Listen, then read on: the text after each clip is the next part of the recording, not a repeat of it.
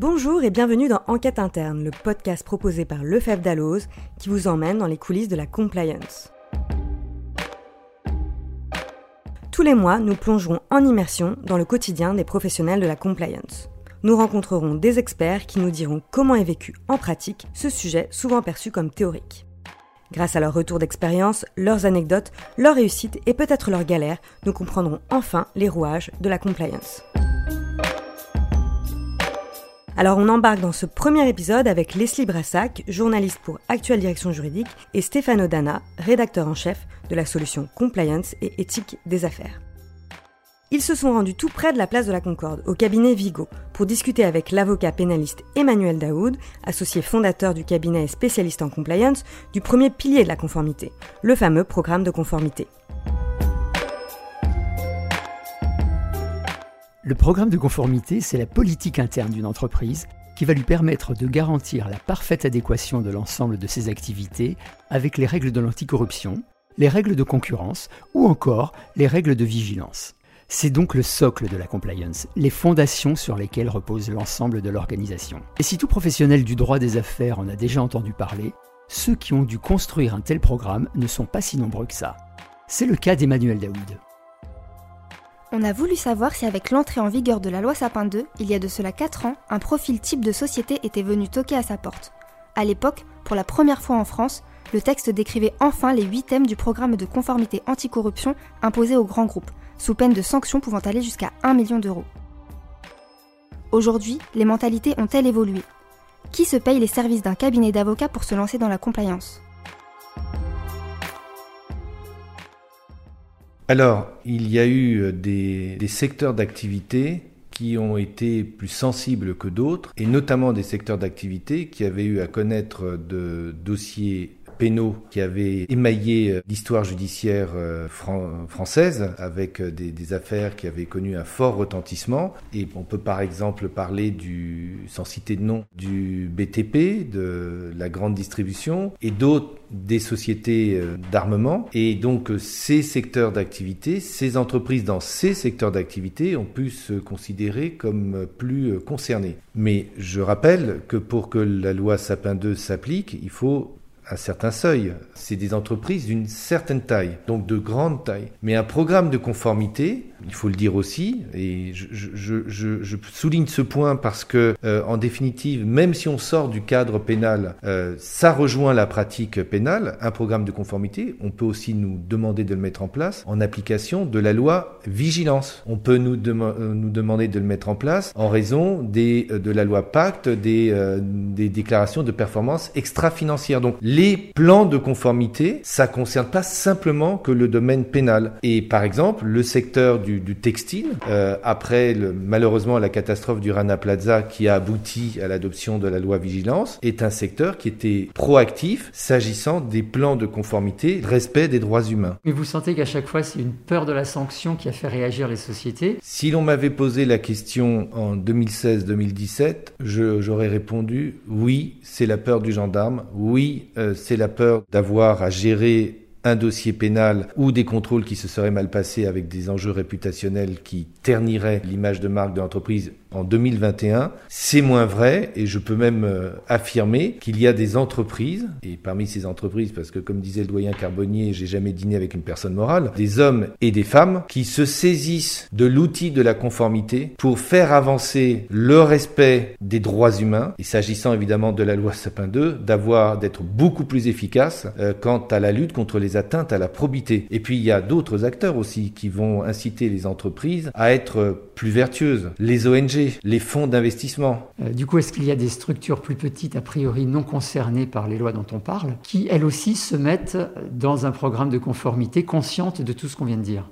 Oui, il y a des structures plus petites qui ne sont pas euh, soumises à un plan de conformité, mais par exemple dans la loi Sapin 2, s'agissant des dispositifs euh, d'alerte et de signalement, c'est les entreprises ayant 50 salariés et plus. Donc tout le tissu économique s'agissant d'un des piliers de la, de, de, de la conformité est, est, concerné. Et dans les, dans les travaux que l'on peut nous demander, cela peut être, euh, par exemple, s'agissant de la loi Sapin 2, de développer ce plan de conformité autour des huit piliers. Aujourd'hui, au vu des nouvelles recommandations, des trois piliers. Mais euh, on a des entreprises qui peuvent nous demander de regarder uniquement le dispositif d'alerte éthique. Une entreprise X, très connue, m'a demandé, je ne sais pas s'ils choisiront l'offre qui sera celle du cabinet Vigo, d'accompagner en formation professionnelle ceux qui sont les euh, garants de, euh, du traitement des signalements en interne. Ils sont très matures, c'est une entreprise qui a connu pas mal de déboires, mais ils considèrent qu'ils doivent aller encore plus loin euh, dans la formation des personnes qui traitent les signalements pour rendre le dispositif d'alerte éthique, éthique pardon, bien plus performant. C'est dire que les demandes, elles sont parfois très pointues, très techniques. On peut nous demander aussi, est-ce que l'on a l'obligation de mettre en place un plan de conformité Réponse non. Est-ce que vous pensez que ça pourrait être utile? Si vous avez des concurrents qui sont très présents sur le, sur le plan de la conformité, qui en font une, un axe de communication, ne pas le faire peut vous priver de, recruter des talents, peut être un avantage, entre, plus exactement un inconvénient sur le terrain de votre compétitivité. Cela peut être aussi exigé parce que dans le cadre du développement d'une PME, d'une ETI qui va chercher des fonds privés ou des fonds publics, notamment sur des opérations de croissance externe ou euh, des, des, des financements de projets internationaux, vous allez avoir des bailleurs de fonds qui vont exiger qu'il y ait euh, des plans de conformité, même si cette entreprise n'est pas soumise en raison de son seuil, parce que c'est garant de la probité. Ça va être garant du respect des droits humains, notamment sur des chaînes de valeur où euh, il y a des sous-traitants de premier, deuxième, troisième rang qui sont dans des pays plus ou moins lointains. Dernier exemple en date, et il faut s'en féliciter évidemment, en 2020 et même en début euh, 2021, la question la, de la réalité de la de la parité homme-femme, de l'égalité des rémunérations, de l'accessibilité aux instances dirigeantes, est devenu un sujet, un risque qui est plus identifié dans les entreprises. Alors justement, euh, quand vous êtes saisi pour euh, préparer un programme de conformité, qui décroche son téléphone? C'est le dirigeant lui-même, c'est le directeur juridique. Euh, on vous demande d'y aller, de, de, venir les, de venir voir les locaux. On, tout, tout se fait à distance. Comment ça se passe? Le premier cas de figure, on, peut conseiller des clients depuis euh, des années. Moi, je suis l'avocat de grandes entreprises euh, depuis 92, 93, 94, 95, et les, nos interlocutrices ou interlocuteurs changent, mais il y a cette relation de confiance avec le cabinet. Donc, on les accompagne s'agissant de la prévention des risques, et donc on va leur proposer dans le cadre de la veille, de, de, des échanges permanents, en disant il faut y aller. Et le directeur ou la directrice juridique, le directeur ou la directrice de la compliance va présenter entre guillemets le bébé à la direction générale et on dit bah tiens on va faire une, réunion d'information. Et puis euh, les, les cabinets d'avocats qui ont une crédibilité euh, sur le sujet vont être listés ou shortlistés et on reçoit tout d'un coup, voilà, nous souhaitons passer à la phase 2 de notre programme de conformité loi Sapin 2. Nous avons vu que vous avez beaucoup écrit sur le sujet ou nous savons par le bouche à oreille que vous êtes euh, quelqu'un de a priori compétent sur le sujet. Voilà notre programme de compliance, voilà les points qu'il faut améliorer. Ça, m'est arrivé la semaine dernière, euh, j'étais un peu loin en train de travailler, mais j'ai eu une visioconférence où euh, la directrice de la compliance et son directrice juridique pardon et de la compliance et une de ses adjointes nous ont adressé préalablement leurs besoins et on a répondu avec une consoeur du cabinet en disant voilà ce qu'on peut faire pour vous. Euh, on a été euh, choisi il y a plus d'un an, un an et demi, par une grande multinationale. Et donc euh, on nous a envoyé toute une série de documents dans le cadre d'un appel d'offres. Ils avaient identifié 10 ou 12 cabinets de toute taille, des cabinets entre guillemets franco-français ou des cabinets français mais intégrés dans des réseaux anglo-saxons. Donc on a, on a répondu et un jour nous avons été invités, convoqués devant euh, cinq personnes, le directeur juridique, euh, la directrice de la compliance, euh, le, le, le, directeur ou directrice juridique sur tel ou tel département. On a présenté notre offre et ils nous ont posé des questions. Et là encore, l'avocat euh, ou l'avocate, il fait un exercice de, de, de, pédagogie et de conviction. Et quand vous avez été retenu dans le cadre de ces appels d'offres, est-ce que vous savez sur quels autres critères vous, vous avez pu être choisi? On a été choisi aussi pour des questions de coût, puisqu'il faut, c'est des réponses à des appels d'offres où vous devez évaluer des forfaits, il y a des, des options, des livrables, c'est aussi très, très, très technique. Et je dois dire, parce que je veux être sincère, que c'est pas cet aspect-là des choses qui me passionne et que peut-être je suis un avocat euh, de la vieille école, mais je ne pensais pas, lorsque j'ai prêté serment en 1988, que euh, j'allais devoir aussi présenter euh, des, des, propositions chiffrées. Mais si on a cette réflexion, faut qu'on change de profession comme avocat, parce que c'est c'est la donne, et c'est normal que l'on rende des comptes, et c'est normal que l'on propose des budgets, et c'est normal que l'on propose des, des devis, et que l'on dise aux gens, ça va vous coûter combien Et donc, dans notre cabinet, on a des coûts de structure qui sont moins importants que certains de nos confrères consoeurs et qui sont nos concurrents, c'est une certitude. On a aussi, disons que notre réputation comme pénaliste, on n'a on a plus besoin de la, de la faire. De la même façon que l'on sait, ça peut avoir aussi son importance, euh, je ne sais pas à quel avec quel degré d'intensité, que lorsque vous êtes un avocat ou une avocate qui avait eu à gérer des dossiers médiatiques, et ces domaines-là peuvent être des dossiers médiatiques.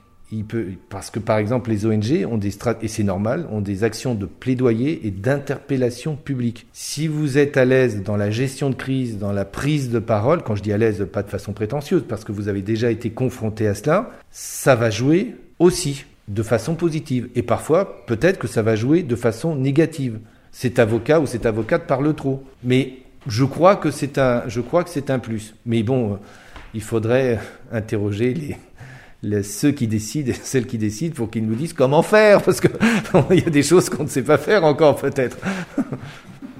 Moi, j'ai une question qui est peut-être un peu naïve, mais quand, vous, quand on, vous, on fait appel à vous pour faire un plan de conformité, en fonction de la structure euh, qui, vous appelle, vous, voyez tout de suite peut-être le temps que ça va vous prendre, c'est plus ou moins compliqué. Est-ce qu'en termes humains, vous, savez déjà combien de temps ça va prendre? Merci de, poser la, question. Lorsqu'on répond aux besoins, on est capable de dire on sera euh, 1, 2, 3, 4, 5 avocats. Euh, et on, et on l'affiche et on le dit. Et on met les taux horaires. Et on va même préciser analyse des documents.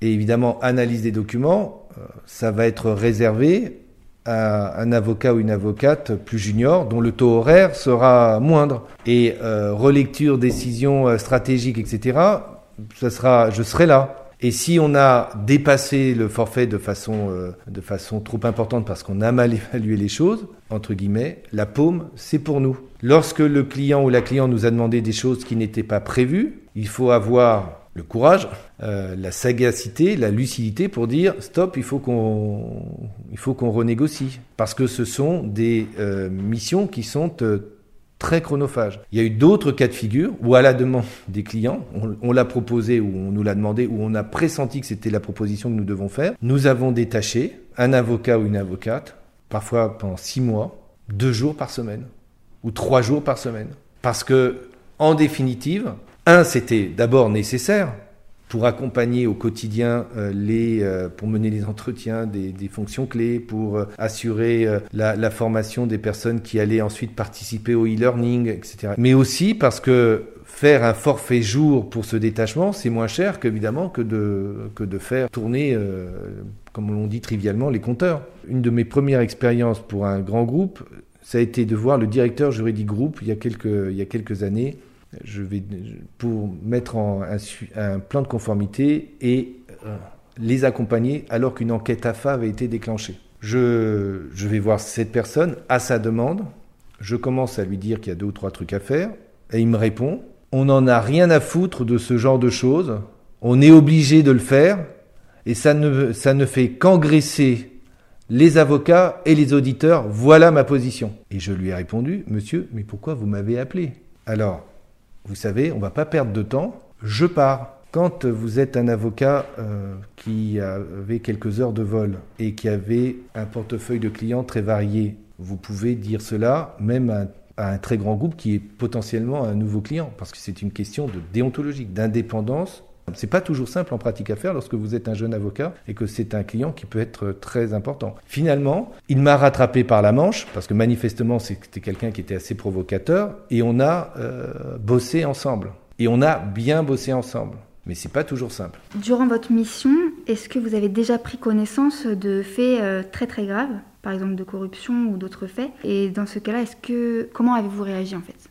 J'ai déjà, au cours de ma mission ou de nos missions, identifié des risques pénaux ou la commission d'infractions.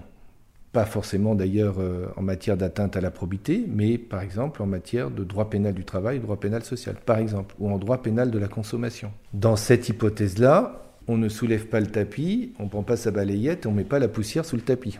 On fait de la prévention du risque pénal. Donc on dit, là, il y a une difficulté. Il faut traiter euh, cette difficulté. Si par exemple euh, on s'aperçoit que dans telle ou telle filiale, il y a le recours à de la fausse sous-traitance et c'est euh, du travail dissimulé. Pardonnez-moi, du prélicite de main-d'œuvre et du délit de marchandage. On ne peut pas rester les bras croisés. On dit là, on a identifié cela, et le client va soit confier le dossier à son avocat habituel en matière de droit pénal du travail, soit va nous dire bah, finalement, on ne l'avait pas vu, vous le traitez. Et on essaye de trouver une solution pour le traiter, avec tout le panel des outils euh, que, qui sont à notre, en notre possession, qui ne vont pas forcément nous conduire à aller voir le parquet pour lui dire coucou, on a trouvé quelque chose. Est-ce que vous avez déjà été confronté à des collaborateurs ou à des dirigeants qui n'ont pas été euh, justement coopératifs? Euh, Il y a des personnes qui peuvent vous tenir un langage. Écoutez, on n'a pas besoin d'un avocat pour nous expliquer comment respecter la loi et les règlements. Nous, on est compliant et donc euh, je, dois passer une heure avec vous, on passera dix minutes. Euh, je ne vais pas prendre affaire à souder et torturer euh, mon interlocuteur pour qu'il passe euh, une heure avec moi.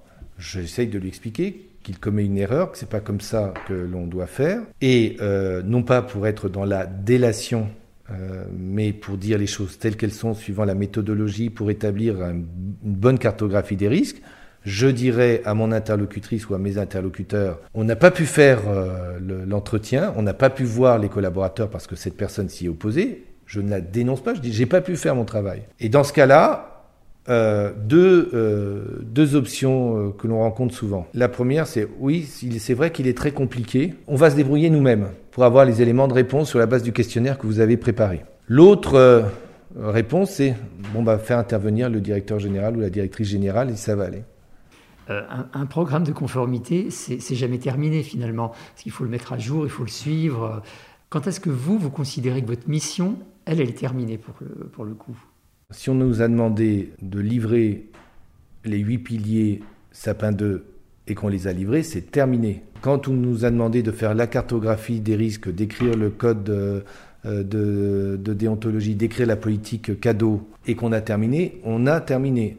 Bien sûr, si on a des personnes qui, euh, comme interlocutrices ou interlocuteurs, qui connaissent la matière, qui la maîtrisent, euh, elles savent que c'est un chantier permanent. Je, j'acquiers un nouveau groupe, je dois revoir ma cartographie des risques. J'investis dans tel pays, je dois revoir ma cartographie des risques. Il y a des nouvelles, euh, des nouvelles règles qui ont été, qui ont été prises. Par exemple, il va y avoir une, en principe une, une loi vigilance à l'européenne, la directive c'est clair que ça va avoir un impact sur les cartographies des risques. La loi allemande qui est en gestation est une loi qui, euh, qui va prévoir des sanctions qui n'ont rien à voir avec les sanctions de la loi vigilance euh, à la française. Donc tout ça doit être euh, intégré. Mais les clients sont libres de venir nous ressolliciter ou pas. Où on a bien travaillé, ils sont en confiance, on a respecté les budgets et on a fait notre travail correctement. Et évidemment, naturellement, ils reviendront nous voir où euh, ce sont des entreprises qui, à chaque fois qu'il y a des budgets, enfin pardon, des missions qui dépassent un certain budget, elles ont l'obligation de lancer des, appels d'offres. Elles lanceront des appels d'offres et on sera peut-être pas choisi. Et est-ce que vous pouvez nous raconter une de vos expériences les plus marquantes? Une de mes expériences les, plus marquantes, c'est de d'avoir euh, été dans, un, dans plusieurs filiales d'un groupe pour élaborer le plan de conformité Sapin 2. Et donc on était vraiment dans un, dans, dans un pôle, je ne peux pas donner le, le, nom, dans un pôle d'activité qui comprenait plusieurs filiales. Et on faisait notre travail. Et du jour au lendemain, la société mère et les juristes de la société mère nous ont appelés pour nous dire il faut que vous veniez à nos côtés parce qu'une enquête AFA était déclenchée dont ils n'avaient pas tenu informer le pôle en question. En revanche, les juristes de ce pôle à leurs supérieurs hiérarchiques et à leurs collègues ont dit bah, on bosse super bien avec euh, Vigo et comme ils n'arrivaient plus à maîtriser les, questions des, contrôleurs de la faille, comme ils ne savaient pas euh, comment euh, s'en dépatouiller, ils nous ont demandé, on n'avait rien fait, de venir et, on, du, coup, on s'est occupé de tout. Mais pourquoi c'était marquant? D'abord c'était de, de, se dire que dans des boîtes il y a des, des, pôles qui ne savent rien de ce qui se passe, alors qu'il y a une enquête AFA qui va les concerner aussi. Donc, c'est Parfois, il y, a des, fonctionnements en silo. C'était aussi marquant parce que l'on est arrivé, alors que le contrôle AFA était déjà déclenché et que donc il a fallu se mobiliser de façon euh, très importante et on n'est pas un cabinet de 150 avocats. Donc, euh, et parmi les, à l'époque, les, les 19 avocats du cabinet, euh, nous étions quatre ou cinq à pouvoir à pouvoir euh, suivre de façon pertinente ce type de, contrôle AFA. Et donc il a fallu non pas abandonner les autres clients, mais travailler de façon euh, très intensive et les euh, collaboratrices, les collaboratrices, puisque nous étions cinq et, et quatre avocates, elles, ont, elles se sont vraiment mobilisées et ça a été marquant parce qu'on a réussi à éviter la saisine euh, de, la commission des sanctions. Ça fédéré euh, notre, notre, notre groupe. Euh, nous nous sommes éprouvés dans, dans un moment d'intense activité avec des allers-retours permanents, avec des décisions à prendre très très vite, avec la confiance des clients qu'il fallait acquérir parce qu'on ne les connaissait pas. Et c'est une expérience marquante parce que ça s'est bien passé, mais avec des, des sueurs froides. Et c'est clair que euh, si euh, les, les, avocates euh, qui étaient à mes côtés à l'époque n'avaient pas été là, on n'aurait pas réussi et tout le mérite leur en revient.